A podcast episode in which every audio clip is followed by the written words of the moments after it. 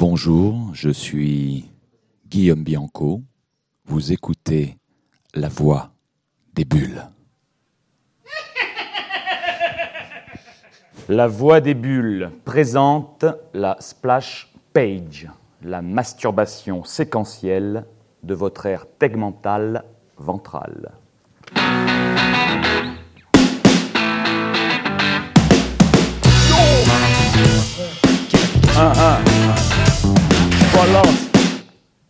Oui, on est dans la place avec On est dans la DJ place. Guillaume Bianco. Bonjour Guillaume. Bonjour, Mais quelle application? Ouais, franchement, tu, tu- tu fais vachement mieux que nous. hein, j'ai fait de mon mieux. C'est pas mal. Euh, Aujourd'hui, on va un peu revenir sur bah, toute la carrière euh, de Guillaume, Sa son vie, parcours, sa vie, son œuvre, comme on dit euh, habituellement. C'est ça. Euh, Guillaume, qui est surtout connu pour son travail sur euh, Billy Brouillard, qui, qui a été, je crois, ton, ton grand succès. Euh, Mon énorme succès, c'est gigantesque. On me connaît sur les- tous les continents. C'est, je ne peux plus sortir incognito dans la rue. C'est, Merde. c'est dramatique. Ah ouais. dramatique. Pour un auteur de BD, pas pouvoir sortir incognito, c'est c'est Je rare. le hein. déplore avec les réseaux sociaux. Aujourd'hui, c'est vrai Ouais, qu'on. Du coup, il s'est inventé un frère pour aller dans certaines conférences. Voilà, donc j'ai un double, effectivement, Thomas Bianco, qui dédicace euh, actuellement. Voilà. Voilà. Pour euh, Jasmine. Jasmine, exactement. Voilà. Bien. Que tu as dessiné, mais on y reviendra euh, tout à l'heure. Ok. C'est secret. C'est secret. Donc, en dehors de ça, bah, il y a eu les encyclopédies euh, curieuses et bizarres de Billy Brouillard, donc un peu des spin-offs. Euh, Ouais, exact. Il y a eu euh, des choses un peu plus vieilles. Euh, Kegoyo et Clamédia, Will. euh, Ah oui, ça c'est mes débuts, ouais, exactement. Ouais, ouais, bon, on va y revenir aussi sur tes débuts. Euh, et puis Ernest et Rebecca, tu as été scénariste aussi euh, avec Echo entre autres. Euh, tu as travaillé sur Z, Chauve-souris, Ouais. Les Carnets Secrets, l'Atelier Mastodonte et dernièrement donc Jasmine. Ça fait beaucoup beaucoup de choses. Attends, pourquoi est-ce que tu as censuré? Il a parlé des seins aussi. Il est ça, j'ai dit c'est Carnets Secrets. Attention, le hein, titre de la excuse-moi. série, Non, mais euh, dis-le. Ça, vous, ça, ça vous a plu, ça. Alors là, Ah, alors là c'est notre, euh, Qui, qui était bien. c'est notre spécialiste. les seins, il faut préciser S-E-I-N-S et pas. S-A-I-N-T. hein. Oui, oui. Absolument. Vous ne trouverez pas à la bibliothèque. Parce que bon, c'est aussi un thème, il y aurait fort à dire.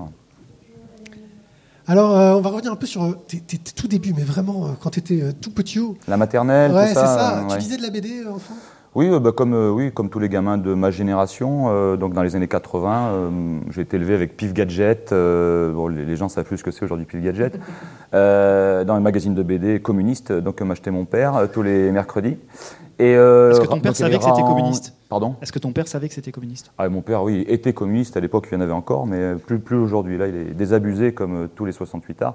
Mais on s'éloigne du sujet. Donc, il y avait Pif Gadget. Donc, j'ai adoré la BD pour ça. Astérix, Lucky Luke, euh, Tintin. Un peu moins Gaston Lagaffe, parce que j'aimais bien Franquin, mais Gaston, c'était un personnage qui m'angoissait. Je trouvais ça très triste. Parce qu'il c'était toujours dans un bureau, tu sais. Ça me... Alors aujourd'hui, quand je dis que j'aime pas Gaston, tout le monde me fait les gros yeux, mais c'est parce que je préférais les personnages qui partaient à l'aventure, comme Astérix, Lucky Luke, tout ça, ça me, ça me plaisait énormément. Ouais. Donc voilà, j'ai grandi avec ça, avec un peu de, BD américaine. Il y avait Snoopy, il y avait euh, puis les dessins animés à la télé. Donc c'était voilà, la BD que je lisais enfant. Il y avait que ça. J'avais que ça chez moi. Pas de comics, pas de manga, c'était pas encore aussi. C'est venu plus tard, le manga, c'est venu dans les années 90 avec des éditions Glénat qui ont publié Dragon Ball ou des choses comme ça. Et là, j'ai vraiment, euh, oui, aujourd'hui, enfin, on est multiple, on en parlera peut-être tout à l'heure, mais voilà, hum, l'influence avec la mondialisation, hein, il n'y a pas que de la BD franco-belge, il y a bah, du comics, comme tu dis, du manga, mais il y a aussi euh, des influences, ça peut être des choses euh, qui ne sont pas forcément de la BD, genre euh, la musique, euh, le cinéma, euh, le Muppet Show, par exemple, le truc de Jim Henson, les marionnettes, les Fraggle Rock, qui sont un truc des années 80 c'est des choses qui m'ont vachement influencé, je m'en rends compte plus tard, tu vois. Il n'y avait pas que la BD, quoi. Encore une fois, un média qui se nourrit d'un média, c'est pas pour moi très intéressant. Il faut un peu s'ouvrir à plein de choses. Quand tu euh, parles de musique, euh, qu'est-ce qui te vient à l'esprit? Bah, alors je, parle, je pense à l'enfance et moi j'écoutais des trucs, euh, ça ne dira plus rien à personne aujourd'hui, euh, de Philippe Châtel, à Émilie Jolie, euh, des espèces de contes un peu comme, comme barrés comme ça. Émilie Jolie. C'était toi qui chantais Émilie Ouais, Et dedans, il y avait, il y avait le hérisson qui était à l'époque incarné par euh, Georges Brassens. Et à la maison, mes parents, ils avaient le, le vieux tourne-disque, là, puis ils mettaient Georges Brassens. Alors moi, c'est des- ça a développé mon imaginaire, parce que c'était une grosse voix, pom, pom, pom, avec une bêche à l'épaule. Alors ça faisait un petit peu peur, comme ça. Mais on avait l'impression que c'était un tonton euh, qui nous racontait des, des histoires au coin du feu. Et ça, je pense que ça, ça travaille dans la tête d'un gamin euh, qui n'avait pas Internet et qui avait quoi? Il y avait, il y avait deux dessins animés par jour à la télé à l'époque. Donc, euh, pour moi, la- la- les influences, c'est pas que la BD, quoi. C'est un peu tout ça. Tu, tu dessinais déjà? Comme tous les enfants, on nous demande Ouais. comment avez-vous commencé? Ben, Je pense que tout le monde ici dans cette salle, et le public est nombreux, tout le monde dessinait. Puis à un certain moment, les gens s'arrêtent de dessiner parce qu'ils se disent ah tiens on devient adulte, il faut arrêter de dessiner. Donc je pense que Objectivement, il y en a qui arrêtent de dessiner parce que c'est moche. hein. non, alors ça c'est ça c'est relatif. Si on n'a pas eu une maman ou un papa qui nous disent oh mon fils il est mon fils il est fort. Alors, mais mes parents n'étaient pas du tout pied noir, mais euh, du coup j'ai continué à dessiner alors que j'étais vraiment pas pas, pas pas pas pas brillant en dessin, mais j'avais envie de raconter des choses et c'est magique la bande dessinée, et le dessin parce que eh ben, avec un crayon et du papier tu peux faire à peu près ce que tu veux. Et à l'époque on s'ennuyait. Il n'y avait pas Internet, encore une fois. Le téléphone, il était fixe. Donc, euh, quand on sortait, il n'y en avait plus de téléphone. Et qu'on avait la chance d'avoir un jardin, et ben, on, avait le- le- le- on, est- on s'ennuyait tellement qu'on était obligé d'inventer des trucs. Donc, euh, Notez ça, les parents. L'ennui est positif pour vos enfants. Exactement. Je prêche et je milite pour ça. Ouais, Tu, redessinais euh, des, les BD que tu avais vus ou ouais, je recopiais. Alors, je, voulais, je voulais reprendre Lucky Luke. Donc, j'attendais que le dessinateur meure pour le reprendre. J'étais persuadé de pouvoir reprendre Lucky Luke parce que j'avais appris à le dessiner de profil, comme ça. Et euh, et il y avait ça, et puis alors qu'on avait- on n'avait pas le magnétoscope non plus, donc c'était vraiment l'époque des dinosaures. Donc quand je voyais un dessin animé à la télé, j'essayais de mémoriser le truc parce que le dessin animé c'était précieux, ça passait une fois et ça passait plus jamais après. quoi. C'était le truc. Maintenant il y a des rediffs, il y a des trucs sur Internet, et donc j'essayais de mémoriser le personnage et de le redessiner évidemment. On commence en copiant effectivement. Après on invente, mais on copie les personnages qu'on voit. Au niveau de tes études, tu avais envisagé une carrière artistique? Vous avez une autre question euh, Ouais, ouais. euh, Les études. euh, Là, j'aime bien parler sur les études des auteurs de BD. Et grâce à toi, on a tes anciens professeurs qui vont venir d'ici deux minutes. Ah Non, mais euh, je, je, je, je pensais pas pouvoir en faire mon métier. Pour moi, c'était c'était c'était magique. J'ai découvert ça dans les festivals de BD, donc notamment comme comme celui-là. C'était à hier dans le Var. Mon père m'a mené dans ses salons de BD. Je voyais des types qui dessinaient. je trouvais ça, mais alors euh, fantastique. Je voulais vraiment. Enfin, j'avais une grande. Je, je croyais que c'était un tour de magie pour moi, tu vois. Et bon, je n'imaginais pas en faire mon métier. Il fallait vraiment, dans ma tête, être super fort. Non, non, j'ai voulu être. euh, j'ai voulu construire des robots. Après, je me suis rendu compte qu'il fallait être bon en maths. Euh, j'ai voulu être facteur parce que je trouvais cool parce qu'il travaillait que le matin, puis il avait un Solex. Euh, j'ai voulu être quoi Euh, Non, Parents communistes. hein. parent communiste, ouais. Enfin, communiste, oui, oui, on peut le dire, oui. Et euh, donc voilà, j'ai voulu faire tous les métiers du monde, mais en fait, je, je voulais surtout faire un métier euh, qui me permette d'avoir mes propres horaires, de me lever à l'heure- que je veux. Et il n'y avait plus, il y avait plus grand chose, donc il y avait les dessinateurs de BD ou, euh, ou, chôme- ou chômeurs. Donc, Je te rappelle euh, que tu es dans une école de commerce. hein. Ah oui. ah, ah oui, d'accord, c'est ça. C'est pour ça que tout le monde me regarde mal. Ça. Attention. Et euh, voilà, donc j'ai fait de la BD parce que je voyais pas ce que je pouvais faire d'autre, simplement. Je pouvais pas aller dans un bureau à des, hor- des- des horaires fixes, ça, ça m'angoissait, ça m'angoisse toujours d'ailleurs. Donc j'ai un profond respect pour ceux qui font ça. Et donc voilà, je me suis orienté, euh, voilà, je fais des dessins, on me donne de l'argent, euh, les gens sont contents, moi je suis content, donc tant que ça dure, voilà, on va pas bouder Et puis ça dure. ouais. Hmm. Ça dure depuis un petit moment. Ça dure depuis un petit moment. Le temps passe, mais moi j'ai l'impression d'avoir commencé hier. hein. C'est vrai quand je vois les, les organisatrices euh, qui nous ont invités, elles auraient l'âge de mes filles, quoi, si j'en avais. Donc c'est c'est quand même incroyable. Moi Elles sont en train de t'appeler d'ailleurs tes filles là, sur le téléphone. Elles sont. euh, Quel, quel âge tu as, Nelly, par exemple? 21. 21. 21. J'en ai 40, euh, donc j'aurais pu l'avoir. Mais on s'égare encore une fois. Quelle était la question? As-tu des enfants cachés? Alors, euh, bah, écoute, ça, on ne sait jamais. Elle est peut-être, je ne sais pas. Euh, caché, non, mais en tout cas. euh, Nelly, quelque chose à nous dire? Papa. Ah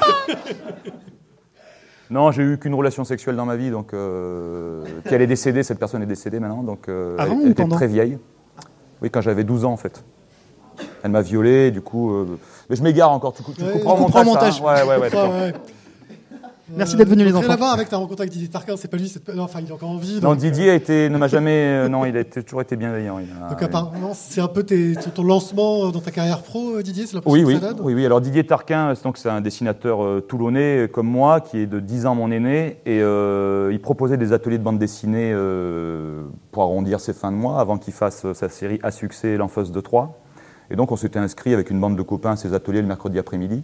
Et c'était un petit peu un atelier de grand frère, comme ça, il nous montrait ses planches, alors waouh, nous on était fascinés, il nous parlait de, il nous montrait son matériel de dessin, etc. Et c'était des trucs qui nous ont vraiment euh, stimulés, tu vois, pour, pour, pour, ben, pour étant ado, quoi, pour, pour, pour dessiner et aller de l'avant. Et puis des années après, je l'ai rencontré à Aix-en-Provence, là où je faisais mes études, euh, des études de chinois. Et au lieu d'aller en cours, j'allais à, son atelier, puis j'ai appris sur le tas euh, à dessiner. Quoi. Il n'y a pas eu vraiment d'école, euh, c'était plus euh, voilà, de l'apprentissage, du compagnonnage finalement. Il t'a pris en assistant en fait, c'est ça tu... Pas du Non, tout, ah, pas du tout, non, non. un peu- ah, on Non, non, Internet. Voilà, on m'en dit assistant, mais c'est vrai que je suis pas du tout assistant de Didier Tarquin. D'ailleurs, j'en serais bien incapable. Non, on a fait une BD en commun où euh, il faisait le scénario et on était plusieurs dessinateurs à dessiner euh, cette BD. Ça s'appelait Les Crash Monsters. Mais euh, on était dans un atelier de, de- de- de bande dessinée, donc, et c'était la rédaction d'un journal, l'Enfust Mag. Et on animait les pages du journal en faisant des jeux, des machins. Et Arleston, le, scénariste, quand il en a eu marre de me voir faire l'imbécile, il m'a dit écoute, tu vas t'asseoir cinq minutes, tu vas me faire une, BD, une planche, une page euh, euh, avec un petit dragon et une petite nénette. Et puis voilà, c'est comme ça que j'ai que j'ai commencé à faire de la BD, parce que sinon Arleston euh, m'aurait cassé la figure. Et je peux vous dire qu'à l'époque, euh, il ressemblait au mec de Jurassic Park, là, le, le gros type, là, le méchant. là. L'informaticien euh, Ouais, voilà, ouais. Et donc il faisait très peur, il avait des, des mains comme ça. Donc euh, j'ai fait de la BD un peu à cause de Tarquin et Arleston qui m'ont mis le pied à l'étrier. Et une main dans la gueule. Et non, une fois, Arleston m'a m'a soulevé comme ça, parce qu'on fumait du hakik, comme dirait Coluche, au- à l'atelier, et du coup, j'ai eu très peur. Mais après, on m'a soulevé comme ça. Je dis, oh, c'est pas moi qui fumais C'est drôle.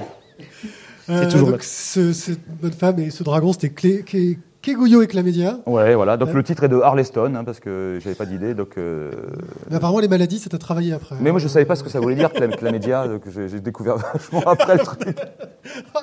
je suis jeune et, innocent. Mais non, voilà, je, je renie pas du tout cette bande dessinée, mais ça m'a permis de faire mes armes et d'apprendre en fait euh, sur le tas. J'ai pas fait, je te dis encore une fois, d'école, je connaissais rien à la perspective et je n'y connais toujours rien. Euh, mais bon, j'ai appris à, à travailler, à livrer des planches à l'heure, euh, à voir que c'était aussi un travail, qu'il y avait une certaine forme de discipline. euh, Enfin bon, j'ai appris le métier comme ça. ouais. Et là, donc, tu te retrouves à, à travailler principalement pour bah, faire des gags dans, dans First Mag, enfin faire, faire des planches, des histoires dans l'Enfust Mag. Tu as eu donc Keguyo et Clame- Clamédia, il y a eu Will. Ouais. C'était vraiment un travail pour le magazine ou c'était un travail vraiment pour, pour un projet d'album derrière? En fait, c'est le. Aujourd'hui, il y a moins de presse BD. Il y a, je crois qu'il y a le magazine Cho, il y a Spirou Magazine, et puis il y a le- les magazines des éditions Milan. Mais c'est comme un tremplin, c'est-à-dire c'est pour ça que c'est important d'avoir un budget, une rédaction comme ça. C'est un foisonnement d'auteurs. On, on cherche, on, on expérimente, et puis si on voit que ça a du succès dans le journal, l'éditeur qui finance le journal, il met du carton autour, comme on dit, deux agrafes, et puis il sort ça en, BD, tu vois. C'est un peu le, un tremplin, une vitrine finalement.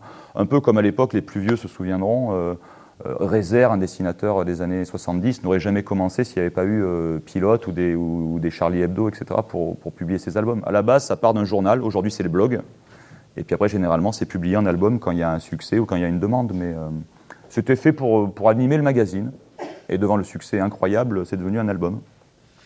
Une petite fierté, tu as pu montrer ça à tes parents, dire regardez. ça Ah oui, ça c'est incroyable. Ça c'est vraiment un, un grand, grand moment. La première fois qu'on voit sa page, alors on rêve d'être publié, d'être une star de la BD. Et quand on voit le- le- le- la page, je me souviens quand on est allé acheter le premier numéro de l'Enfostoma qui avait ma page dedans, ça fait un truc, euh, on est à, à la fois effrayé, c'est un truc très impudique, et ça vous appartient plus, c'est devenu de, de la BD. Et on s'amusait à mettre le truc en, en transparence, comme ça, et derrière on voyait la page de Didier Chris, par exemple, qui était qui se fondait avec la. C'était un truc euh, pour quelqu'un qui aime la BD euh, et qui a rêvé longtemps d'en faire, de se voir publier, c'était une, alors un bonheur incroyable. Le problème, c'est que ça s'estompe après en, en grandissant, on devient un peu à des habitués et il n'y a plus cette. euh, Aujourd'hui, quand je suis en album, je suis content, mais je dis, oh, encore un. Je dis que c'est Oh, un le petit peu. un- blasé. non, mais vous voyez ce que je veux dire Je suis un peu blasé. je pense que faut, il, faut, il, faut, il faut toujours rester frais et enthousiaste. Je crois que c'est ça qui est important, garder une certaine forme de fraîcheur. Et j'a- j'aimerais bien retrouver la fraîcheur de mes, de mes débuts, comme ça. c'est. euh, Mais je pense que c'est pareil partout, dans la chanson. dans- Quand on devient des habitués, on devient un peu des faiseurs. C'est pour ça que j'aime tant. Alors, j'ai que des références de vieux, hein, comme vous noterez. Jacques Brel, euh, quand il a commencé à rentrer dans une certaine forme de, de fa- de facilité et de comment dire et d'habitude, il a arrêté, il a fait autre chose, et je trouve ça totalement sain. Quoi. Euh, C'est bien Est-ce faire du cinéma ou. Est-ce que c'est pas justement le fait de faire des, des séries? Euh, Tout à l'heure, on parlait de Billy Brouillard qui est un, un gros succès. Euh, Est-ce qu'il ne faut pas sortir euh, des choses qui sont sûres de fonctionner plus ou moins parce qu'on sait Ah qu'on a un public dessus et s'aventurer justement Oui, dans de nouvelles aventures Oui, et euh, dans de nouvelles productions, de nouveaux C'est pour ça que j'ai fait Zizi Chauve-souris ou c'est pour ça que je fais des, des petits trucs comme euh, Le Carnet Secret. C'est, euh, si une série a du succès, bon, le succès de Billy Brouillard est, est quand même relatif. Ça, on a sa tendance à nous enfermer dans un truc, tu vois, et donc du coup ça devient un, un truc systématique qu'on n'a pas forcément envie de dessiner. Mais euh, non, non, mais je, je- je- je- on est multiples. Hein, je fais pas que Billy Brouillard, je fais d'autres. euh, et puis ma motivation, c'est pas le succès, parce que si je savais faire un succès à chaque fois, je le ferais. Je suis pas bête. Euh, Le succès, je sais pas ce que c'est, et c'est difficile de faire une BD qui, qui vende et qui, qui touche le lecteur. Mais euh, à partir du moment, où- c'est Lewis Trondheim qui me disait ça, où on s'amuse, déjà, même si ça vend, pas- si ça vend pas, euh, ben, on s'est amusé, quoi. C'est justement le, ça. Le Sur plaisir les- est communicatif en plus. On a de fortes chances de plaire si, si on prend du plaisir. L'idée de première de tes des carnets secrets, c'est euh, peut-être un petit peu ça aussi, c'est que tu, tu balances des choses euh, sur voilà, une forme oui. de lâcher et, euh, tu n'as pas une, une, vocation à créer une série Oui, voilà, c'est une récréation. Toi, j'avais ça dans des carnets, je m'amusais à le faire, je l'ai fait lire. Et pour moi, c'était presque un brouillon, c'était un schéma d'idées. Et j'ai fait, j'ai fait lire ça à Lewis Trondheim, donc, qui est auteur de BD qu'on ne présente plus. Euh, il, il, était président euh, Angoulême aussi, il était Grand Prix. C'est difficile aussi de citer ses œuvres. Oui, puis il est directeur de collection aussi euh, aux éditions Delcourt, dans une collection qui, pour une collection qui s'appelle Shampoing. Et il a vu ça, il était mort de rire, il m'a dit bah, tiens, je te le publie. bon, alors ils m'ont donné des sous euh, pour un truc que moi j'avais fait pour m'amuser, donc j'étais super content. Donc oui. donc l'idée de, de, ça, d'avoir l'envie de, de, de, de montrer un travail, c'est aussi sur des nouvelles choses comme ça Oui, voilà, je te dis, j'aime bien Lewis Trondheim, je, je lui dis, tiens, qu'est-ce que t'en penses? Il, moi, je, moi, je fais ça pour le faire marrer, si tu veux. Il se marrer, puis oh, c'est cool, j'aime bien, si ça me fait marrer, ça fera marrer les autres, et puis euh, c'est parti comme ça. Il n'y a aucun plan marketing, aucun, plan de carrière. Euh. Ouais, ouais, c'est du essayer de rester frais et de, de retrouver la, hum, comment dire, l'enthousiasme qu'on a quand, justement, tu en y reviens, quand on a 7-8 ans qu'on a la chance d'avoir un jardin, on se dit Ah, j'ai tout l'après-midi pour moi, il n'y a pas école, c'est les vacances, et eh ben, je vais aller m'amuser dans le jardin. Et là, on s'invente des histoires. Essayez de retrouver cette fraîcheur quand on fait un livre. Et justement, c'est dur de ne pas retomber dans un côté systématique et professionnel de la profession. C'est ça que je cherche, moi, la spontanéité. Mais c'est dur, c'est dur parce qu'on s'enferme tout le temps dans des, dans des cases. C'est pas... quand même le jeu de mots pas mal. Hein. S'enferme dans les cases parce que BD, tout ça. non, alors, les mots cases et les mots bulles sont interdits aujourd'hui. D'accord. Ouais, Vous faire un titre pour Libé, tiens. C'est ça. Euh, euh, dans les années 2000, euh, tu quittes le Giron Soleil. Ouais. Euh, tu t'aventures au Lombard avec Ernest et Rebecca. Et en parallèle aussi, tu lances une collection quand tu dis tu lances, c'est-à-dire tu, tu, es le début sur la. Tu lances, un, tu veux dire, c'est une, une, expression, c'est pas une expression, oui, oui. Tu, D'accord. Tu lances une collection. Alors, soyons clairs, hein, oui, soyons, pas. J'ai raison, il faut, faut, être précis que sur les, les auditeurs ne savent pas. Donc euh, Métamorphose, tu, c'est Billy Brouillard qui sort, c'est le premier album de la collection Métamorphose. Ernest et Rebecca à côté. C'est vrai. Euh, qui sortent en même temps. D'un coup, tu, tu, vas voir ailleurs que bah, là où tes habitudes ou là où tu as tes connaissances. Ça s'est fait comment? Alors, comment dire, euh, mais on va ennuyer tout le monde, là, déjà qu'il y a, non, il y a du monde, là où ça s'est rempli, hein. Vous avez votre émission du succès, c'est incroyable. On les paye. Alors, euh, moi, mes premières amours, euh, c'est vraiment la bande dessinée belge et américaine, humoristique. Et je, suis, je, me suis retrouvé par hasard chez Soleil, mais là-bas, ils faisaient de l'héroïque fantasy avec des mecs musclés, des nanas avec des gros seins, etc. Donc, c'était pas trop mon univers graphique, tu vois. Moi, je rêvais d'être chez Dupuis, l'école belge, ou les, les, les, types qui font des gros nez, tout ça. Et euh, au bout d'un moment, j'en ai eu marre de ne pas être à ma place à Soleil. Je me suis dit, bon, ben, je vais aller voir ailleurs, chez des gens que j'aurais dû aller voir bien plus tôt, c'est-à-dire les Belges avec les éditions du Lombard. Hein, c'est, l'éditeur euh, historique de Tintin euh, à l'origine. et puis voilà, j'ai proposé des, des, scénarios. Non, je dis n'importe quoi. Puis avec un ami qui, qui dessine, un ami de chez Disney, Disney Italie, qui fait des trucs Mickey et tout ça. Il a fait les dessins, j'ai fait les scénarios, puis je me suis retrouvé chez le Lombard, tout simplement. Et pour Métamorphose, c'est. Euh, alors, je, pétais complètement un câble à dessiner Will parce que techniquement, je m'enfermais dans des cases, j'ancrais avec un pinceau, je, me prenais la tête et j'avais mal au ventre. J'étais en train de perdre cette fraîcheur dont on parlait tout à l'heure. Mais vraiment, ça devenait un poids de dessiner cette série.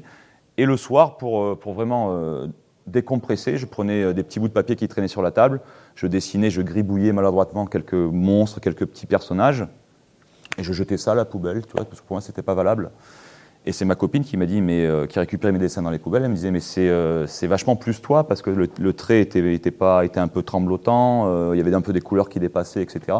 Et c'est devenu Billy Brouillard, si tu veux. Tu vois, il est né de la poubelle, en fait, quelque part. Et donc, on m'a proposé de faire un album. Là, des éditions Soleil. Et là, je veux dire qu'aujourd'hui, il n'y a plus d'éditeurs qui font ça parce qu'à l'époque, je rapportais, personne ne me connaissait et je, je rapportais absolument pas d'argent à qui que ce soit. Et euh, ils m'ont dit, bah, écoute, tu fais l'album que tu veux, le format que tu veux, tu prends le temps que tu veux, et euh, amuse-toi. Et, Billy Brouillard est sorti de, ça, quoi. un livre un peu atypique, avec euh, des petits poèmes dedans, des petits crobards, des, petites bandes dessinées, c'était un espèce d'album fourre-tout. Et il s'est retrouvé, alors Barbara Canepa et Clotilde Vue, qui sont donc directrices de collection aux éditions Soleil Delcourt, m'ont proposé de sortir le bouquin. Je devais être le troisième à sortir, mais comme les autres avaient du retard, je me suis retrouvé le premier. Voilà, donc, euh, et c'est bientôt l'anniversaire de la collection l'année prochaine. Il y aura de gros événements et de, de, gros, trucs. Euh, Grosses expositions. Concernant Métamorphose. Globalement, c'est une très belle collection, euh, Métamorphose, assez variée et, et, très sympa. Elle avait déjà fait une, exposition sur Aix? Oui. oui, il y a longtemps, oui. Un petit, ouais, il y avait, on avait reconstitué la chambre de Billy Brouillard dans un cube à la bibliothèque Méjeanne. Ouais, ouais, c'était vachement bien. Euh, donc là, tu deviens scénariste. Oui, enfin, tu- scénariste. Avec Ernest et Rebecca. Oui, oui. euh, pour moi, scénariste, c'est un titre. Tu oui. vois, moi, je, sais, je, je me suis rendu compte que les scénaristes étaient tellement nuls, je me suis dit, tiens, je peux écrire moi aussi. Mais je me, je me, je me considère pas comme scénariste. Tu vois, mais c'est. Ils m'ont c'est décomplexé, drôle, en fait. euh. Il y a des scénaristes dans la salle. Echo aussi, euh, qui, qui est très joli aussi. euh, Ouais. Et en gros, tu as un travail qui est beaucoup plus textuel, je trouve, que ce que tu faisais dans les BD que, que tu faisais avant. hein. Ouais, ouais. Euh, euh, on a l'impression que les histoires. T'as dit viennent- textuel, t'as pas dit sexuel. Dit textuel, oui, pardon. On y Sexuel, après, ce sera on- on après. reviendra pour les, pour les- pour les seins. Euh, on a l'impression que l'histoire devient plus forte que le dessin pour toi, que tu as plus envie de raconter que de montrer. Ben, en fait, le, le- le dessin, c'est une écriture. Hein, quand on parlait tout à l'heure de mais comment tu commences à dessiner, tous les enfants dessinaient. Qui ne dessinait pas dans la salle? Qui ne dessinait pas? Ouais, il y a Tu vraiment vois aucun Personne ne lève le doigt. Donc, ou alors ils se foutent de ma question, ou alors. euh, qui dessinait dans la salle? Attention. Ah. Enfant, je dis. Hein. Tout le monde dessinait. C'est la, première écriture naturelle, le dessin. Une lettre, l'alphabet, à la base, c'est un dessin. hein. Le A, c'est un symbole, etc. Bref, ce qui est important, c'est- c'est pas tant le média qu'on utilise pour raconter une histoire, c'est qu'est-ce qu'on veut dire, qu'est-ce qu'on veut raconter. Qu'on le raconte avec de l'écriture, avec du dessin, avec une caméra, peu importe. Moi, ce qui m'importe, c'est de, dire quelque chose, que ce soit quelque chose de léger, euh, sans intérêt, de rigolo, de triste, de profond. Peu importe ce qui est important, je le répète, j'in- j'insiste bien, je radote pas, j'insiste bien pour l'auditeur. Euh, ben, ce qui est important, c'est de raconter quelque chose. Et je pourquoi je l'ai fait par le dessin? Parce qu'encore une fois, je dis c'est la première forme d'écriture qui vient. Et puis j'estimais que j'étais pas assez, assez fort pour écrire parce qu'il y a des règles de syntaxe, il y a des règles de grammaire. Alors j'ai rien pour les, auteurs d'aujourd'hui. et Ils sont, il y en a des brillants, hein, la majeure partie est- est brillante. Mais je pensais que pour être écrivain ou que pour être scénariste, il fallait faire des écoles, être légitime, être très fort en français. En fait, je me suis rendu compte, en lisant des gens que je ne citerai pas, bah, que finalement, euh, c'était à la portée de tout le monde. Quoi. Donc euh, je me suis mis à plus écrire qu'à dessiner, parce que j'aime bien les, les mots aussi. euh. Tu vois, on revient à Georges Brassens, c'est marrant. Et le dessin, c'est un support, c'est un support à l'histoire dans la bande dessinée. Le, le dessin, on s'en fiche un peu. Alors, il nous attire un peu comme une prostituée qui fait le tapin, comme ça, euh, qui révèle sa jupe, mais dedans, finalement, il y a, il y a des- il y a des mots qui... Si vous, si vous faites bien attention, euh, quand vous lisez une BD, vous, vous- vous regardez plus le texte que le dessin. Finalement, le dessin, c'est un support, mais on survole quand même un dessin. tu Il y, vois, a, je il y a pense. le côté aguicheur justement sur le dessin. Voilà. Bon, après, il y, a de grands, va- il y a de grands C'est ce qui va faire venir qui- au démarrage. Ouais, voilà, oui, voilà. Pour moi, le dessin, c'est un support. C'est pas. Enfin, c'est important, mais c'est pas le plus important. Donc dernièrement, on a l'impression qu'il y a une sorte de grande histoire d'amour qui, qui, qui s'est créée avec Entre Lewis- nous Avec Lewis Trondheim. Ah, parce que tu me regardes depuis Ouais, tout à l'heure. C'est ça, oui, c'est ça. je non, mais j'ai un regard inquisiteur, mais des fois les gens ils me perçoivent mal. Euh, donc tu as participé à l'atelier Mastodonte, Ouais, qui est une initiative de Lewis Trondheim, ouais. euh, donc qui est une sorte de faux atelier de BD dans le journal Spirou. C'est un vrai atelier de BD, c'est un atelier de BD virtuel. Oui, virtuel, parce que vous n'êtes pas vraiment ensemble, en vrai, dans la vraie vie. Voilà. Enfin, on est ensemble sur un blog commun, Voilà. en fait. Voilà. Euh, Il y a eu Zizi, Zizi Chauve-souris, euh, Mhm. des strips jeunesse. Euh, on en a parlé récemment dans notre émission. Je disais que c'était une sorte de mélange entre euh, du Tim Burton et du Calvin et Hobbes. Bah, c'est- ça, ça m'honore, ouais. C'est vrai qu'on on aime toujours comparer par rapport à des références, mais oui, oui, c'est vrai, peut-être, oui. Je trouve que ça fait un, un- En tout cas, c'est des- un beau compliment. voilà. Et les carnets Oui, il y a secrets. pire, hein, t'as pas parlé de Guillaume Musso. hein. Non, mais euh, alors, pour le coup, ah, tu parles à Guillaume Musso parce que je te parlais tout à l'heure de- des types qui savaient. D'auteur, c'est ça. D'accord. Tout, tout de suite, j'ai pensé à lui. Guillaume Musso est très talentueux. Je le pense vraiment. Donc, et les carnets oui. secrets dans la collection Shampoing. Comment c'est c'est créé cette euh, relation Alors, il euh, faudrait expliquer aux gens parce qu'en fait, le, Lewis Trondheim, donc c'était quoi le truc? Non, voilà, euh, l'atelier Mastodonte, c'était un- et c'est toujours un, donc un collectif d'auteurs. C'est un peu comme un cadavre exquis. C'est dur à dire, un cadavre exquis. Et ça, ça hum, anime les pages du journal de Spirou. Et le journal de Spirou, c'est le magazine des éditions Dupuis. Et donc, à la façon de l'Enfostemac tout à l'heure, il y a des auteurs qui font leurs armes dedans. Alors, faire leurs armes, encore une fois, c'est une expression. hein. Il faut, faut bien Oui, le dire. oui. euh, voilà, ils n'ont pas des les trucs peuvent métaphores les aujourd'hui, gens euh, voilà. et tout. euh. Et donc voilà, on s'est né, on, on se mettait en scène et on animait les, les pages du journal. Et donc ça avait pas mal de succès dans le, dans le journal. Et donc c'est devenu des- une petite série d'albums. euh, voilà. Et je me suis retrouvé dans ce collectif d'auteurs. Et Lizzie Chauve-souris, c'est un peu, un peu pareil. C'est des petits strips, donc des petites bandes qui passent à la fin du journal. Et quand il y en a assez, hop, ça sort en album. Et l'éditeur devient riche et nous on reste pauvres. Ça, c'est classique. Voilà. euh.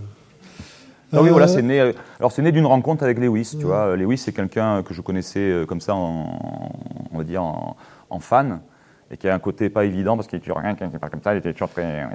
Mais c'est une protection. hein, C'est un type euh, adorable et le plus bienveillant que je connaisse dans le métier. Et on s'est rencontrés dans un salon, on a discuté de, de strip, de choses et d'autres, on est devenus copains, et puis euh, Zizi Chauve-souris, c'est. J'ai dit, tiens, tu. C'est né d'un. d'un- Il me dit, ah, tes strips dans Spiro, parce que je faisais d'autres strips dans Spiro. Il me dit, ah, ils sont nuls. J'ai dit, bah écoute, t'as qu'à en, euh, t'as qu'à en écrire, toi, des strips. Par défi, il m'a écrit un petit strip. Il me dit, vas-y, euh, donne-moi un personnage. Je sais pas. Alors, moi, je dessinais une petite fille qui était échevelée comme ça avec une, une ch- une chauve-souris. Il me dit, ok, d'accord. Tac, il a appelé Zizi Chauve-souris. Il m'a envoyé un scénario, je l'ai fait. On en a fait 10 parce qu'on s'est marré. Et ça a commencé à être prépublié dans le journal. Et là, encore une fois, comme on disait tout à l'heure, la notion de jeu et de fraîcheur, on voulait vraiment s'amuser avec Lewis. Tu vois, genre, on avait l'impression d'avoir euh, 8 ans tous les deux, puis d'avoir un Big Jim. avec- Alors, un Big Jim, c'était une figurine des années 80. euh, La et, et de, et de référence. jouer, et, de, et de jouer tous les deux, euh, tu vois, à se, à se raconter des histoires dans, dans- dans le jardin, quoi, si tu veux. Toi, c'est un- c'est une cour de récré, quoi. C'est euh, une rencontre avec un copain et on s'amuse le temps de quelques albums. Voilà. c'est- Oui, il y a quand même un feeling particulier avec, avec Trondheim quand même. Oui, oui, vous, arri- arrivez justement à, Oui, on à s'entend avoir bien. oui. cette fraîcheur tous les deux et à vous, Ah oui, vous motiver tous les deux. Oui, bah, Lewis Trondheim, c'est lui qui me dit voilà, s'il y a quelque chose qui est compliqué à dessiner, euh, il ne faut pas que ça te fasse mal au ventre, il faut que ça soit facile. Il y a une notion de plaisir, de facilité. Tu vois, il, a, il, il prêche vachement ça. Tu vois, il fait tout pour. Tu vois, moi, je ne sais pas dessiner les voitures et j'ai pas envie de les dessiner. Il me dit bon, on va la mettre à la campagne, il n'y aura pas de voiture, euh, il n'y aura que des buissons et tu regardes dans, dans Zizi Chauve-souris, c'est toujours les mêmes dessins si tu veux. Il fait toujours en sorte que tu t'amuses et que tu prennes du plaisir. C'est pour ça que je trouve qu'il est vraiment bienveillant. Si tu fais une bande dessinée et que tu es content, il est content. Tu vois, euh, donc c'est vraiment quelqu'un de, de généreux en ce sens-là. Ouais. Oui, il a pris un petit peu la place de, de, de Tarquin ou de. Oui, il a pas, dans- il a pas pris la- certaine façon, Ah oui, en, oui, en- en oui, tant oui. que gu- guide ou de papa, entre Oui, guillemets. oui, puis après, si il y a- si après, on doit j'ai- regarder quelqu'un de, J'ai cité, j'ai, cité, euh, cité euh, Trondheim et Tarquin, mais il y en a eu plein d'autres. Il y a eu Barbara Canepa, Julien Nil, des copains qu'on croise sous notre, sur notre route, Petit Luc qui était là, euh, Éric Cartier, qui sont des gens, des personnes à qui j'ai montré mes dessins quand j'étais plus jeune, mais aussi, des, aussi le public, tu sais, le public, euh, enfin, le public, ça fait, ça fait chanteur de, de, rock. Les Michel lecteurs Sardou qui- sort qui- de ce corps. ne me chauffe pas. hein. Les, euh, les gens qui viennent te voir en dédicace, qui te font des compliments, qui te posent des questions, qui sont contents d'échanger avec toi, je t'assure que c'est vraiment euh, quelque part des guides aussi et des motivations qui te permettent de continuer. C'est vraiment important cet échange d'énergie. Un chanteur sur scène, euh, s'il est mauvais, on lui dit tout de suite et puis il rentre se coucher. Ou alors s'il est bon, alors il donne tout, puis tu as les gens qui applaudissent, alors là il se remplit d'énergie. Nous, quand on a fini notre BD, ben, on est face à notre mur, on se dit, bon, ben, on va aller se coucher, on est tout seul. C'est pour ça que c'est important de- de- de- d'aller dans des salons comme celui-ci, euh, d'être en dédicace, de discuter avec des gens, parce que ça, il y a un vrai échange d'énergie, quoi. Ou pas, hein, mais. Non, mais ça, ça valide ton travail d'une certaine façon. Tu as un retour euh, Oui, sur, voilà, sur- ça, sur le la légitimité de ce que tu Voilà, fais. tu te dis, tiens, ça, ça- c'est pas complètement inutile. euh, ça touche des gens et les gens nous en font part et donc ça nous stimule aussi. Enfin, c'est une espèce de cycle comme ça, énergétique. Dans l'atelier Mastodonte, tu te représentes toi-même. Tu as un personnage quand même qui est un peu euh, l'alcoolo euh, de, de- de- de l'équipe. Ouais. C'est toi qui as choisi ce personnage-là ou... Bon, on m'a défini comme ça, puis je l'ai choisi comme ça parce que ça me fait rigoler. Ouais, une- parce que j'avais les cheveux longs et une casquette euh, à l'époque toujours, et euh, puis j'aime bien, j'aime bien le, j'aime bien la. Alors je suis pas un alcoolique, je suis un ivrogne. Ce n'est absolument pas pareil. Euh, Cherchez dans le petit Larousse, s'il vous plaît. Voilà. Ah, Ah, la différence. la différence. Ben, c'est un, un alcoolique, il en a besoin euh, physiquement, on va dire, pour, pour, pour pas trembler. Un ivrogne, c'est un type qui aime, qui aime, qui aime l'excès, purement et simplement, et, le partage avec les copains, le machin, enfin, tu vois, le côté sac à vin, un peu, si tu veux. Donc, c'est un côté péjoratif, mais moi, je, moi, j'aime bien ça. Et alors, du coup, voilà, comme on se voyait dans les festivals, euh, moi, j'ai développé ce personnage du mec qui a, a une faiblesse sur la bouteille, et puis ça fait. L'alcoolo, le Captain Haddock, ça fait toujours rire tout le monde, parce que c'est un petit travers humain, tu vois. Donc, voilà, alors, il y a l'obsédé sexuel, le, le méchant, le gentil, et puis l'ivrogne, quoi. C'est toujours. euh, caractéristiques. Tout le monde connaît un ivrogne, ou tout le monde l'est un peu. Donc, euh, c'est plus pour les besoins, c'est un rôle de composition, si tu veux. Donc, comme mon personnage boit, je m'efforce à boire pour être cohérent comme ça avec. euh, voilà. Acteur studio. voilà. Non, mais c'est important. La cohérence, mes amis, n'oubliez pas ça. Ta dernière euh, production, on va dire, euh, c'est en famille, c'est Jasmine que tu as fait avec ton frère. Ouais, ouais. Euh, bah, ton frère, tu le fréquentes depuis un moment quand même, j'imagine. euh, Bah, et né, pourquoi tu as commencé à travailler si tard que ça avec lui? Oui, parce que bon, c'est pas parce qu'on est frères qu'il faut travailler ensemble. Non, ça s'est fait, euh, c'est encore du hasard. euh, on se croisait pas souvent, puis il est venu habiter à Aix, donc on se voyait un peu plus. Et à l'époque, mais j'ai l'impression de raconter ma vie, là, j'ai l'impression que tout le monde se C'est l'objectif. C'est une Ouais, ouais. espèce de séance mais- de thérapie de groupe. Euh, et donc, euh, lorsque ma petite nièce était toute petite, petite, petite, c'est lui qui l'a gardée, il faisait le, le babysitter. Et donc, elle était dans sa chaise à bascule, là, à manger sa. Bon, pour, pour pas la dissiper, en fait, pour qu'elle soit un peu attentive, il, la faisait rigoler en imitant une petite souris qui sautait dans les flaques d'eau. Donc, il s'est mis à lui improviser une, histoire, et puis qu'elle voulait tout le temps qu'il lui raconte. Donc il, lui a raconté cette, de cette, cette histoire débile de la petite souris qui saute dans les flaques d'eau et qui éclabousse les animaux. Et puis un jour, il s'est mis à l'écrire, mais alors vraiment en quatre lignes, pour me demander ce que j'en pensais, mais sans, sans avoir l'intention de- d'en faire un livre. Et moi, j'avais trouvé ça cool, j'avais rangé ça dans mon ordinateur. Là, tu vois, c'est parce que j'ai pas bu ça. Tu vois. Il y a de l'eau, je suis désolé, on a que ça. J'essaye de parler trop vite. En plus, on est à la radio, il faut que je prenne le temps.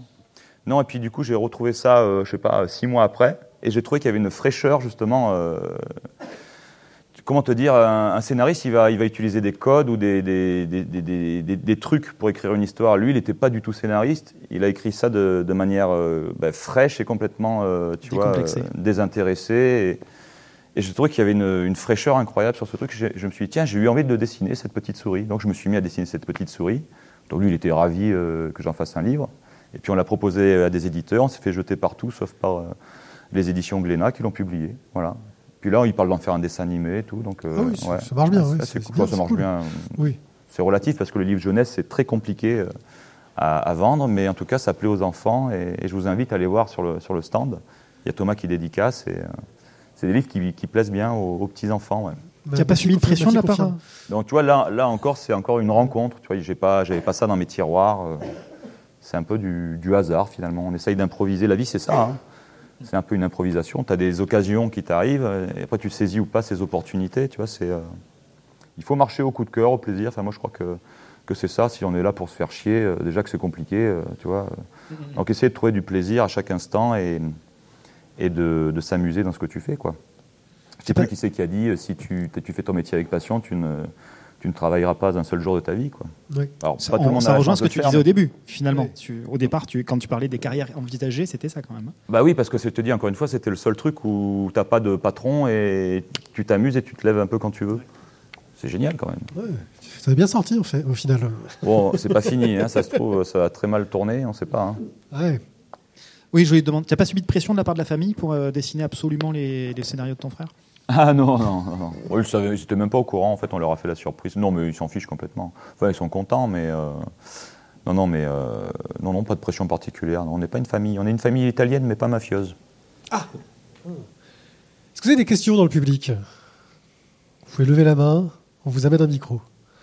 Ah, une question par ici. Où sont les toilettes Ça serait rigolo. Alors les toilettes, vous sortez de l'amphi, vous longez le couloir. Bonjour, vous parliez tout à l'heure euh, à propos de l'atelier mastodonte d'un cadavre exquis. Comment est-ce que ça se déroule Euh, On a vraiment l'impression qu'il y a des thèmes qui sont euh, suivis et ensuite d'un gag à l'autre, vraiment l'un Mm. rebondit sur l'autre, ce qui implique que euh, on connaisse le dessin du précédent avant de pouvoir euh, le faire. Comment est-ce que vous décidez qui va prendre la suite pour un gag donné Ben, en fait, il y a. C'est pour ça que je dis que c'est un vrai atelier virtuel dans le, dans le sens où on a un blog privé. Et euh, sur ce blog, ben, on correspond, on poste nos idées. Donc, euh, par exemple, quelqu'un lance une idée tiens, faisons un- une série de gags sur les festivals de BD. Donc, on se réfère à ce qu'on a vécu parce que tout est part d'une base euh, authentique. Et, euh, et puis là, il y a quelqu'un qui poste une idée, donc un crayonné. Et puis euh, donc au-dessous, il y a quelqu'un d'autre qui réagit. Et ensuite, on, on sélectionne. Ben, ça, ça va pas, ça, ça va pas. Tac, on corrige. Et puis donc voilà, on, se montre, on échange les strips et, euh, sur, sur, un blog. Donc ce qui donne cette impression de, de, fluidité. voilà. Après, on sélectionne. hein. Il n'y a pas tout qui est. Il y a des gars qui sont pas bons ou qui ne rentrent pas dans la lignée. Et puis on fait des brouillons. Et ensuite, quand c'est bon, c'est validé. On encre et on colorie. Et puis ça, ça, ça dans Spirou. On se montre les dessins, tout simplement, sur ce blog. Pas de secret. Quelqu'un d'autre? N'hésitez pas, on offre des bonbons à la fin. Ah bon? Oui, oui, mais uniquement s'il pose des Mais c'est questions. l'heure de la sieste, Ah, c'est normal. ça, Ah, Leïla, elle a une question. Ah, Non, si, Leïla, La jeune Leïla, fille, euh. Frisée, là. Ah, on aime bien faire poser des questions à Leïla. mademoiselle Benavid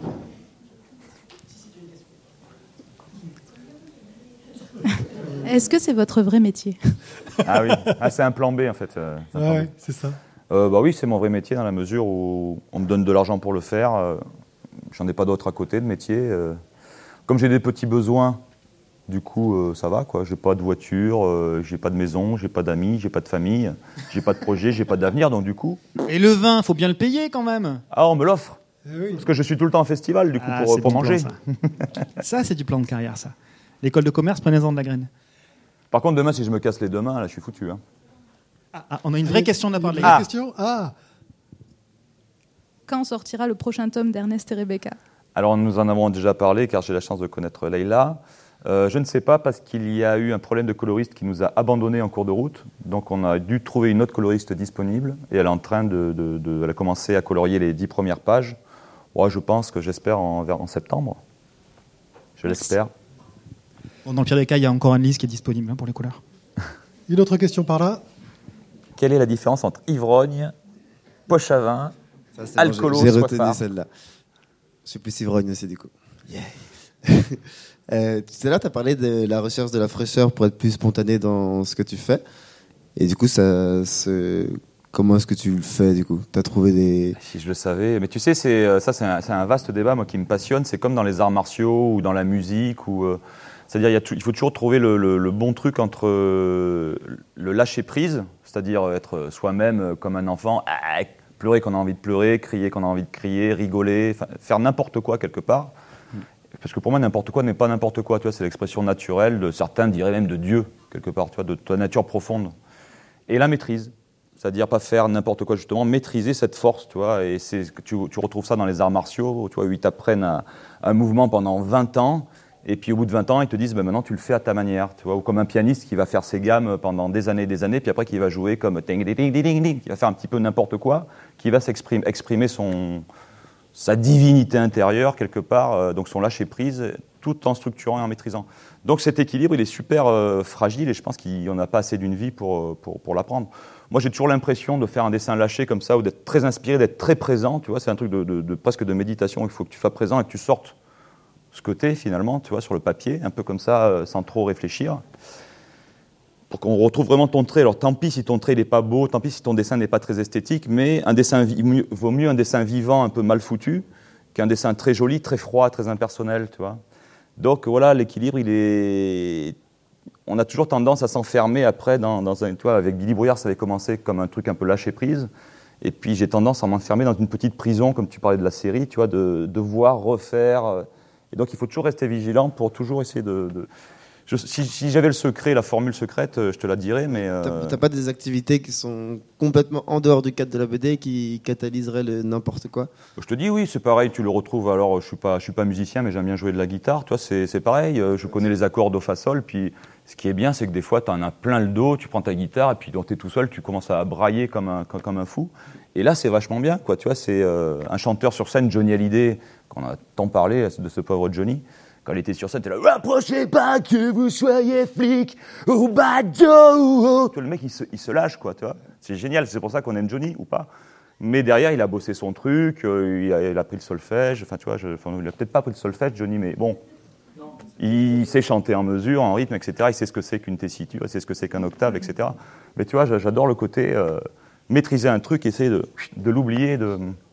Donc oui, la guitare, mais ça peut être dans la vie aussi, tu sais, avoir un côté foufou aussi. euh, les enfants, ils ne font que ça, tu vois, ils sont, ils sont complètement fous. Après, quand on est adulte, on est toujours très sérieux, tu vois.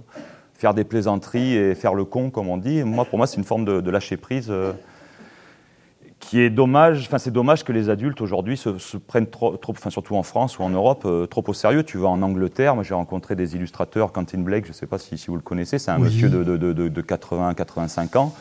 Il est très, euh, très classe, mais il a une veste à pois rouge avec une chaussette rouge, une, chaussette bleue. Tu vois, c'est un enfant quelque part, il est un peu foufou comme ça. Et, et je trouve qu'on se prend trop au sérieux ici, C'est On est adulte, de la gueule. Charlie la chocolaterie, Voilà. à la base, entre autres. entre autres. Donc oui, je- moi c'est ça qui me passionne, mais je suis loin du lâcher prise. tu vois. Je, je travaille ça, mais c'est très dur. Ça m'intéresse en tout cas. Encore une autre question par là-bas.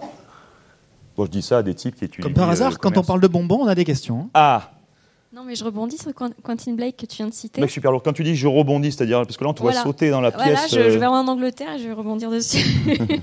en fait, tout à l'heure, quand j'ai regardé, euh, je crois que c'était la couverture de Jasmine, Ouais. je me suis fait direct la, dir- la- la réflexion. Je me suis dit, mais il doit trop bien marcher en Angleterre parce que ce style-là, il est dans la famille des dessinateurs Ouais, anglais. c'est vrai, ils ont cette tradition Donc, de. Tu, tu- tu marches bien en Angleterre Tu as exporté Qu'est-ce que Euh, alors là, je crois pas que le. le- C'est un marché qui est vachement difficile, Oui. d'après ce que disent les, les éditeurs, en tout Ouais, cas ouais. euh, Europe- enfin, européens, euh, français. Euh, le marché anglais, ils ont leur, euh, ils ont leur réseau. C'est pas évident, mais euh, je crois pas que Jasmine soit publiée euh, là-bas.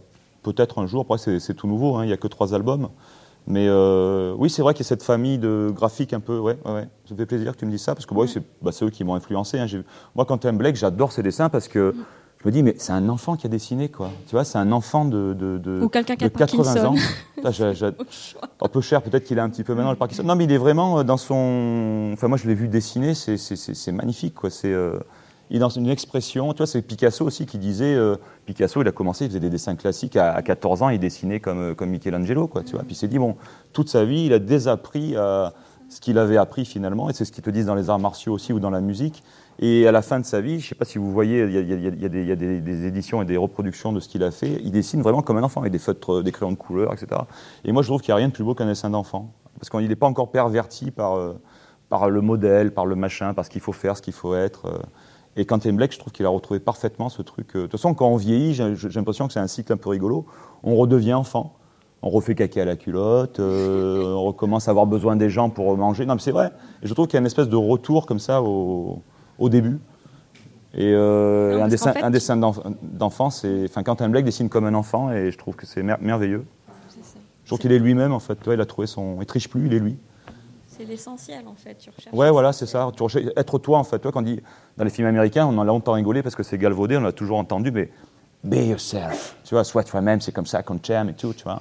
Mais en fait, c'est ça le truc. Parce qu'on a toujours tendance à vouloir plaire. Alors, tu te dis, tiens, pour vouloir plaire, il faut que mon dessin soit propre ou que je dessine comme lui parce que sa BD, elle marche bien. Non, non, sois toi-même et les, lecteurs, ils sont pas bêtes en plus, ils ressentent, ça, tu vois. Donc, euh, moi, c'est ça qui m'intéresse au-delà du succès, au-delà de. Pour moi, le succès, c'est ça. C'est être bien dans ses baskets. Et donc, si tu es bien dans tes baskets, quoi que tu dises, quand tu t'exprimes, quoi que tu fasses, quoi que, tu, que ce soit de la musique, encore une fois, du dessin, euh, parler avec les gens, c'est ça qui est, qui est fort, quoi. Être complètement en harmonie. euh. Enfin, c'est presque du- de, du- de la spiritualité, hein, pour moi, le, le dessin, quelque part. Pensez-y dans vos études de commerce, c'est un surplus valeur sans. On vous le dit Mais Euh, Tu vois, comme quoi je dis pas que des conneries. Une autre question Euh, en- euh, une Mademoiselle Benhabib là-bas. Encore euh, Leïla Oh non. c'est pas la même, c'est pas la même. C'est une autre. Ah, c'est une autre. C'est la sœur jumelle de Leïla. Mais maléfique. En ce moment, tu fais une série de dessins euh, que tu montes sur Instagram et sur Facebook. Ouais. C'est des dessins que tu fais tous les jours, enfin Ouais. un dessin par jour. Euh, tu t'as imposé tout seul ce rythme? Et- Euh, ou pas? Ou Alors, tu mais encore une fois, je raconte ma vie, je suis là, ça, me- ça me gêne vraiment. Quoi. Non mais nous on adore ça. Ouais, c'est ça. Non, c'est parce ça, que vous êtes bien assis, euh, vous êtes content. C'est ça la célébrité. Non, ça c'est. euh, alors, euh, il y a deux ans, je m'étais dit, tiens, je vais. euh, ce que j'ai remarqué, regardez, regardez d'où je pars. hein. J'ai remarqué qu'on faisait plus de photos aujourd'hui. Enfin, on fait des photos tout le temps, mais on n'a plus d'albums de photos. Et euh, un album de photos, parce que ma mère en faisait quand j'étais petit, donc quand je réouvre les albums de photos des années 80, j'ai- toute une histoire, qui, enfin tout le souvenir qui me revient, tu vois. Et autant je me souviens pas de ce que j'ai fait la semaine dernière, autant euh, un écrit, quand je retombe sur. euh, par exemple, j'ai griffouillé, je sais pas, un- par exemple, la mort de, mon grand-père. Toi, j'ai marqué aujourd'hui, grand Pépé, il est mort, machin, tout ça. Je réouvre ça et tac Mais alors, j'ai- tout un tiroir de ma mémoire qui s'ouvre et je me souviens de tout, ce- que j'ai fait cette semaine-là. Donc, l'écrit a quelque part un, un bon truc mnémotechnique. Donc, je me suis dit, pendant un an, je vais, je vais acheter un journal et tous les jours, j'écrirai une phrase. Que ce soit aujourd'hui, je suis allé faire des courses, tac, tac. Aujourd'hui, j'étais constipé. Euh, aujourd'hui, enfin, tu vois, euh, des fois, j'écrivais un poème, des fois, j'écrivais mon, rêve quand je me réveillais le matin. Des fois, je n'arrivais même pas à me relire parce que j'écrivais bourré, enfin, tu vois. Et tous les jours, pendant un an, j'ai écrit un truc.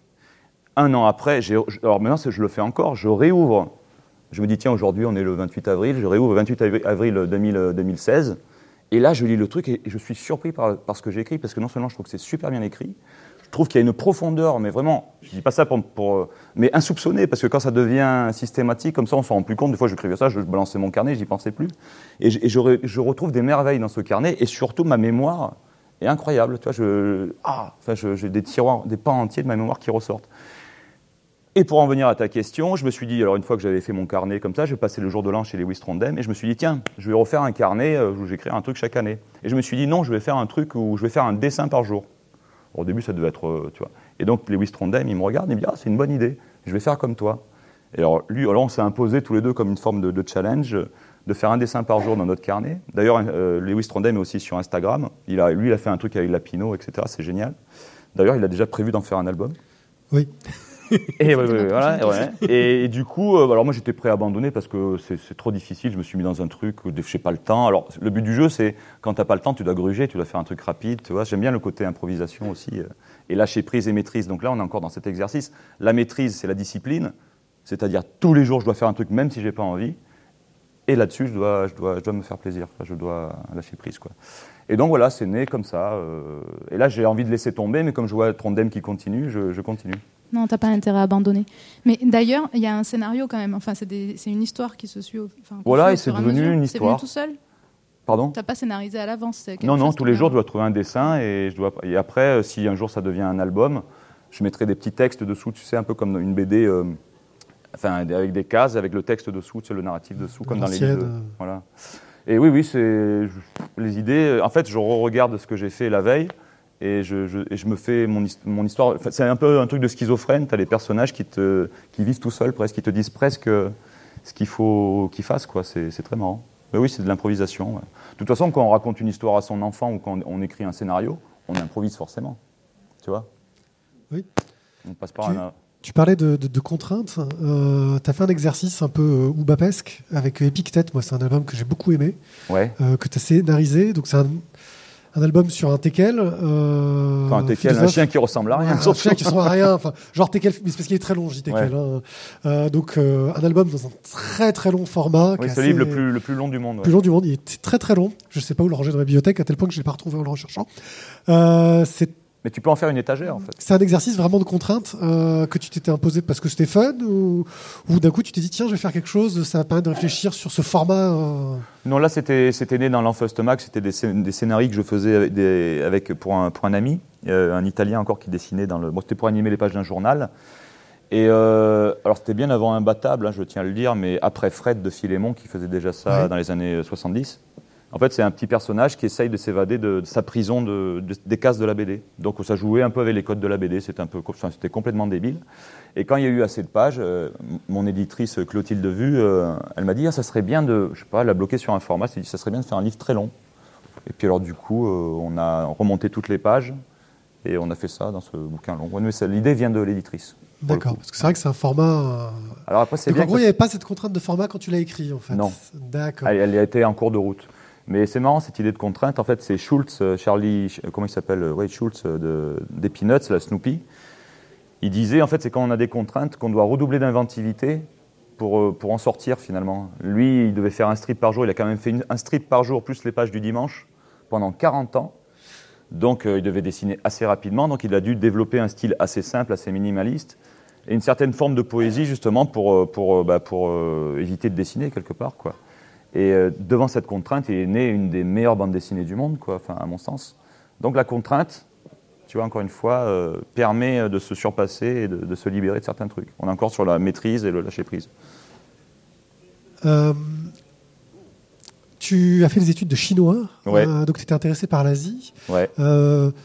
Euh, tes influences asiatiques sont pas du tout perceptibles dans ton travail. euh, Pourtant, il y en a. J'ai raté des trucs. Eh bien, justement, on parle du lâcher-prise et de la maîtrise depuis tout à l'heure. Euh, c'est, c'est- ça, c'est très, très oriental. Hein. euh, Jeune Padawan. jeune padawan.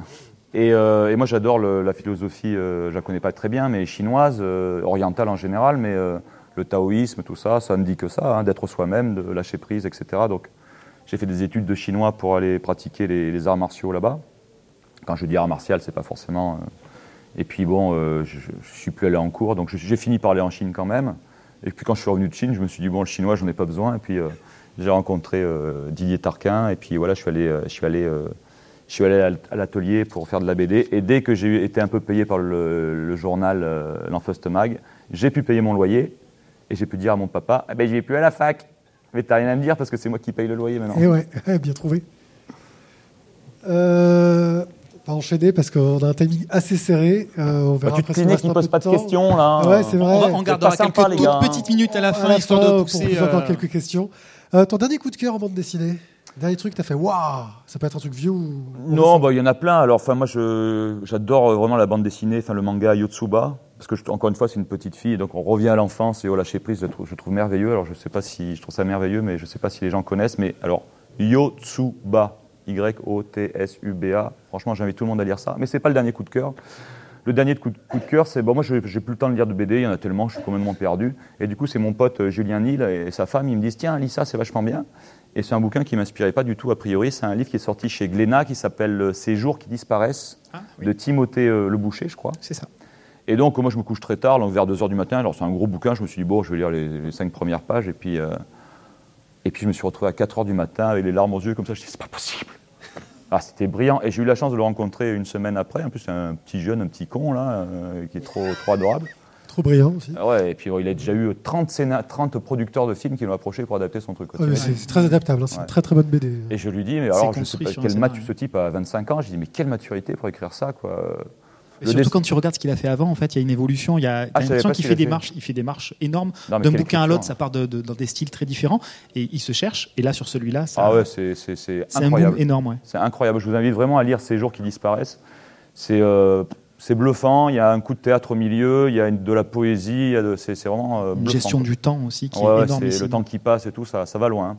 Alors la couverture n'a pas l'air de vendre ce qu'il y a à l'intérieur, je trouve. On dirait un truc de science-fiction. euh, alors que c'est pas du tout ça. C'est vraiment un, un truc un peu fantastique, poétique, euh, contemporain. C'est euh, J'invite à- à tout le monde à lire ça. ouais. Ces jours qui disparaissent de Timothée Le Boucher. Voilà. Euh, bah maintenant, on va pouvoir passer à nos questions nulles parce qu'on s'est rendu compte essentiel. que. Alors il y a des questions euh, intelligentes Ouais, et vous posez mais des nous, questions on a nos questions nulles, elles sont super importantes. C'est une sorte de rituel. Euh, alors, les questions nulles, c'est des questions que qu'on pose toujours aux auteurs. Tu as le droit de répondre n'importe quoi parce que les questions sont tellement Mais nulles. depuis tout à l'heure, je vous réponds n'importe je quoi. sais, mais là, ça va être- tu, peux, tu peux aller encore pire, tu vois. C'est- D'où te viennent tes idées? Alors ça n'empêche, euh, je dois faire des réponses courtes ou pas? Ou comme tu veux. Non, mais il y a, il y a- il y a- il y a une Be petite- yourself. Non, mais c'est quand même, c'est pas une question con, ça, c'est magnifique comme question. Il y a une petite fille qui m'avait posé la question euh, d'où viennent les idées?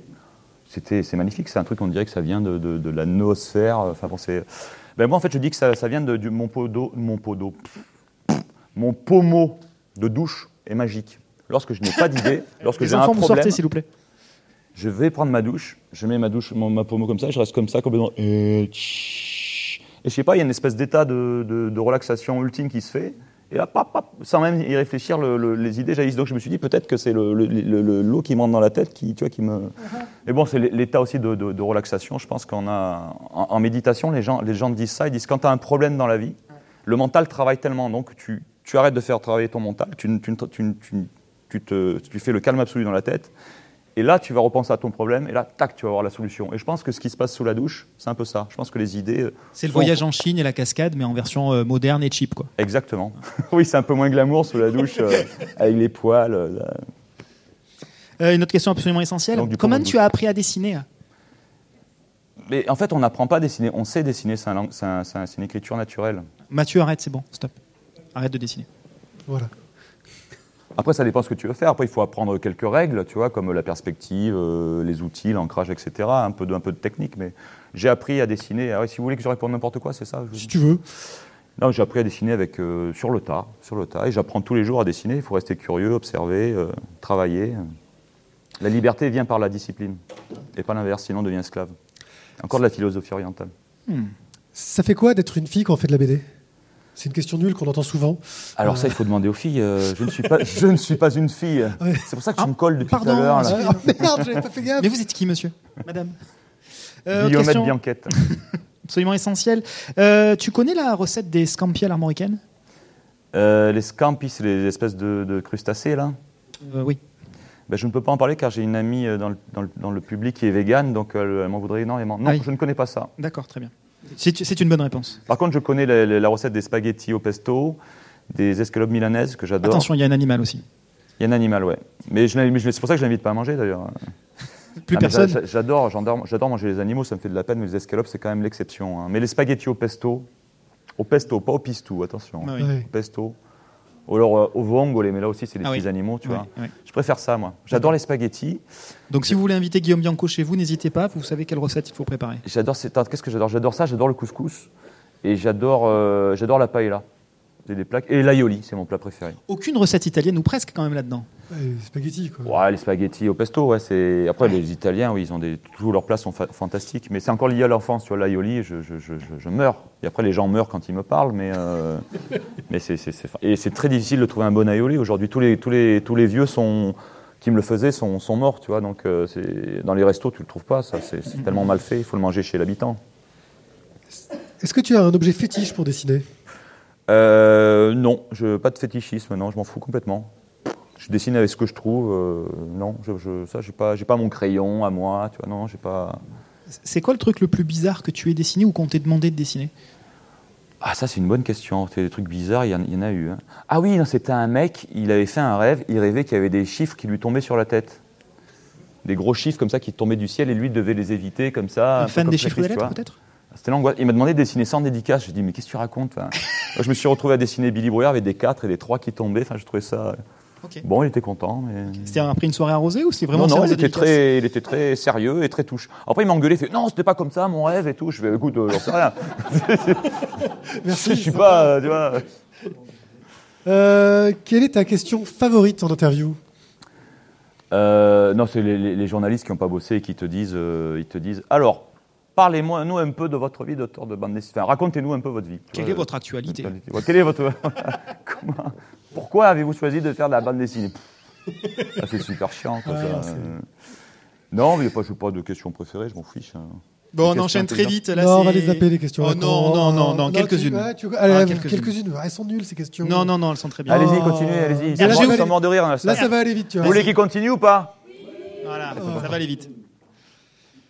Hergé ou Franquin Je m'en- Alors Franquin, encore une fois, c'est un énorme dessinateur. Moi, je suis qu'un pauvre pou face à lui, mais je, trouve qu'il dessine comme un angoissé, quoi. Et Hergé, euh, Hergé finalement est Est un gros facho, d'accord. Bon, après, à part ça. non, c'est un, c'est un, c'est même pas un facho parce qu'il faut faire attention aux mots. C'était un colonialiste à l'époque où tout le monde l'était. Euh, Tu relis des, des romans de Jules Verne où il est avec euh, l'esclave black et le chien. Le chien est plus considéré que l'esclave black. On n'a jamais traité Jules Verne de, de- de- de colonialiste, pourtant il l'était. Bon, après, tu as des types comme Mark Twain à l'époque de l'esclavagisme euh, dans le sud euh, du Mississippi. Lui, il faisait déjà des trucs progressistes. Donc il ne faut pas pour autant excuser Hergé et, et Jules Verne. Mais euh, les- je les respecte immensément tous les deux parce que c'est des, sont des maîtres. Mais alors, euh, ouais, je préfère le côté aventure de Tintin, tu vois. Je- je- ça Tintin m'a plus fait rêver que Gaston Lagaffe. Mais en même temps, je lisais pas Spirou quand j'étais petit, tu vois, alors que Franquin fait des, des histoires de, de Spirou. Je, ouais, donc puis j'ai pas envie de choisir, toi, c'est débile. Tu préfères ton papa ou ta maman? Euh, Bon, C'est- je préfère en l'occurrence euh, mon papa. Mais Je bon, euh, rappelle écoute, que- maman, euh, non, c'est une plaisanterie. On est dans la rubrique questions à la con quand même. hein, et- Oui, oui, non, mais bien sûr, non, mais je te, je te, moi, je réponds sérieusement, comme tu vois, même. Soleil euh, ou l'association?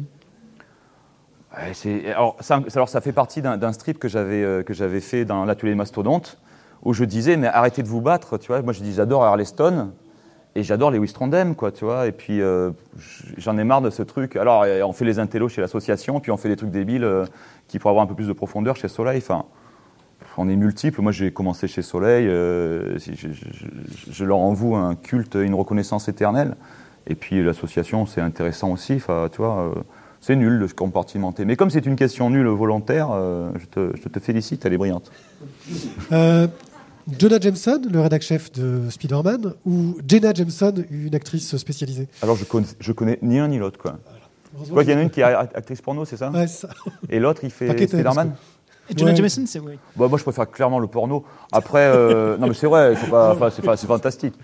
A- Après, après, ça dépend de quoi dans le porno. hein. J'ai mes, j'ai mes, petits, mes petits favoris dans, sur mon ordinateur. Chacun ses voilà. fétichistes. Alors bon, Non, du coup, Par contre, Spider-Man fait partie d'un de mes super-héros préférés.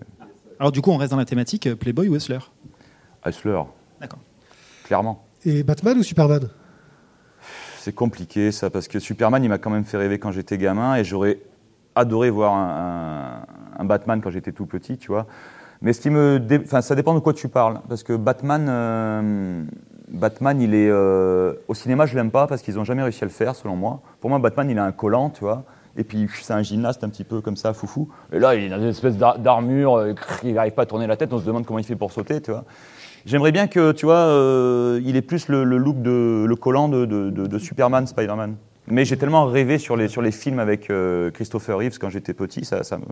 quand il y avait le truc qui me qui partait, tin, tin, tin, oh, plus respirer, j'étais en syncope totale, quoi. Tu vois, c'était, euh, c'était magique. Et aujourd'hui, quand je vois les Marvel, à part quelques-uns, je dois bien te l'accorder, genre je parle du cinéma hein, pour le coup, bah ça, bon, bah, je m'en fous un peu, tu vois. Donc je trouve que ça a perdu de la magie. Donc en lien avec euh, Spider-Man, euh, slip ou caleçon? Qu'est-ce que tu veux dire là Je comprends pas la question. Slip ou caleçon? Ah, Moi, je suis slip. Voilà. Tu vois on, en rejoint, sinon, Su- ça- on rejoint Superman. Après, ça, après, Jusque-là. ça prend, sinon. ta. Après, tu marches dessus, ça pend, et tu vois, tu... Ah, ah, ah, oui, quand même. Noir et blanc pas cher ou couleur de luxe? Ah, j'ai une fascination pour le noir et blanc. Moi, si je pouvais faire de la BD qu'en noir et blanc, je le ferais, quoi. Trondheim ou Larsenet? Trondheim, je le connais, Larsenet, je le connais pas. Larsenet m'a immen- immensément fait rire euh, avec ses BD humoristiques. Il m'a trouvé le cul, comme disait ma grand-mère, euh, Ah. avec, euh, avec Blast. Ouais. Blast, je trouve ça formidable. Et c'est un type qui a une, une portée dramatique dans ce qu'il fait et un humour. Mais alors, il m'a fait rire aux larmes, Larsenet, avec Bill Baroud ou des trucs comme ça. Puis, euh, ouais, c'est difficile. Bah, Je, bah, je te choisirais Trondheim, c'est un ami. Donc. Numérique ou traditionnel?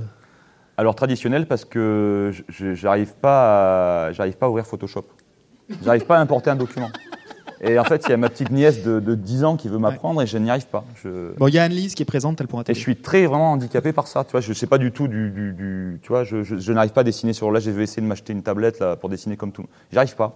Je comprends rien du tout. Ça m'énerve. J'appuie sur tous les boutons. Toi, je suis on dirait un vieux ils- qui découvre le, le minitel quoi. Bon, ils font des trucs bien pour démarrer, c'est chez, chez VTech.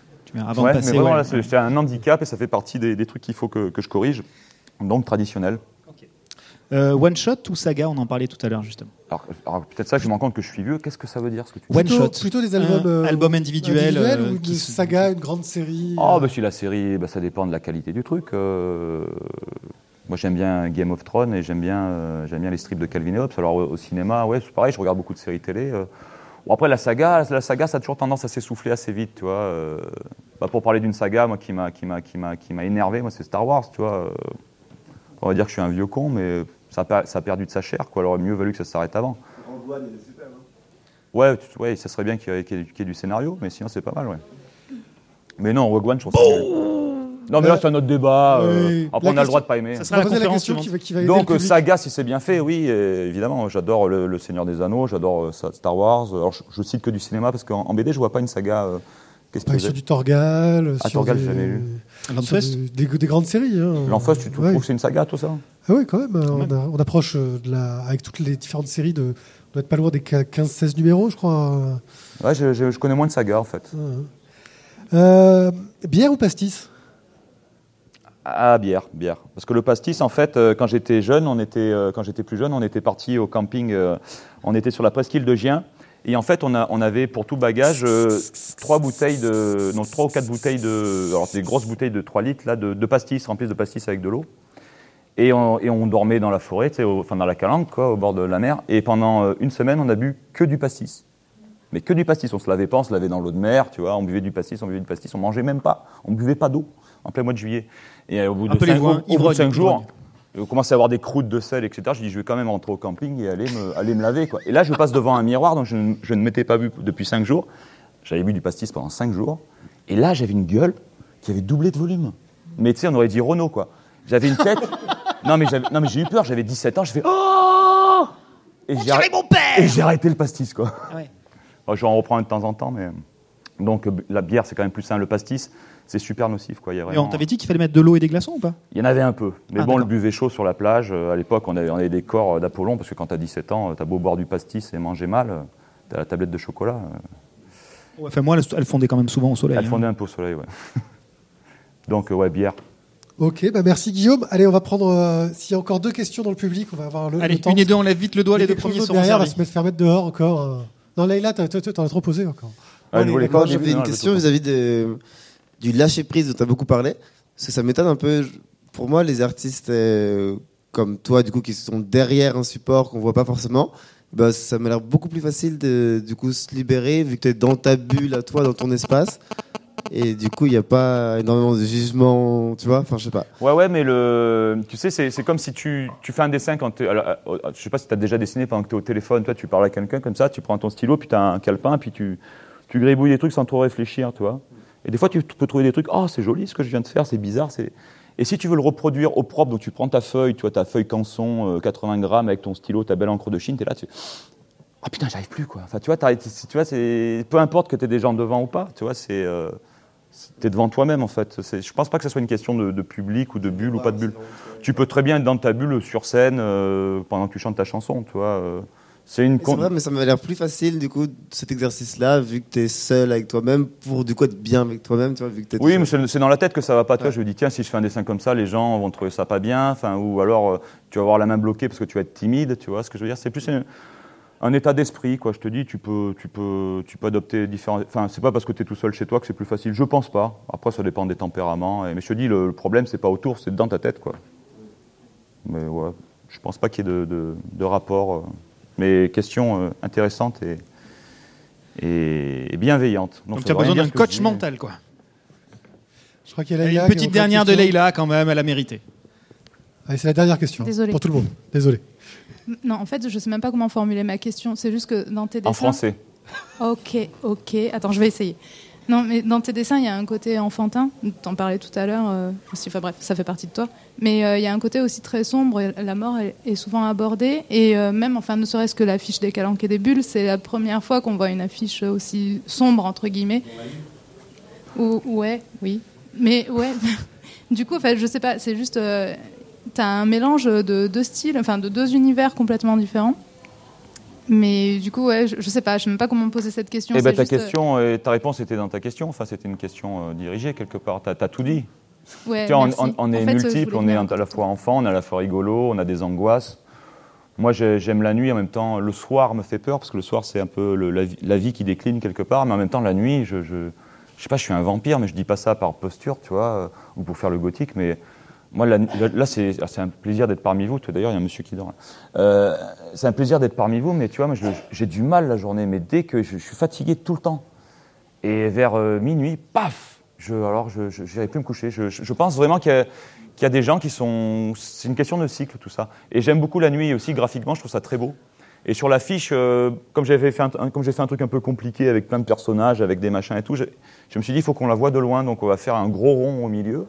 C'est un truc graphique, tu vois. Tu prends l'affiche de Tim Burton, là, tu parlais de Tim Burton Oui, tout oui, l'heure. l'étrange Noël de de Jack. T'as un gros rond, tu vois, et puis hop, tu le vois de loin, quoi, tu vois. Et non, j'aime bien la nuit parce qu'il y a de belles couleurs, le reflet de clair de lune. Et puis, euh, allez vous balader la nuit dans les calanques, je peux vous dire. euh, Vous vous chiez dessus c'est- magnifique. Non, j'aime beaucoup la nuit, ouais, c'est vrai. Je... Mais pas par. euh, je trouve pas, ça pas triste, je trouve ça, je trouve ça beau.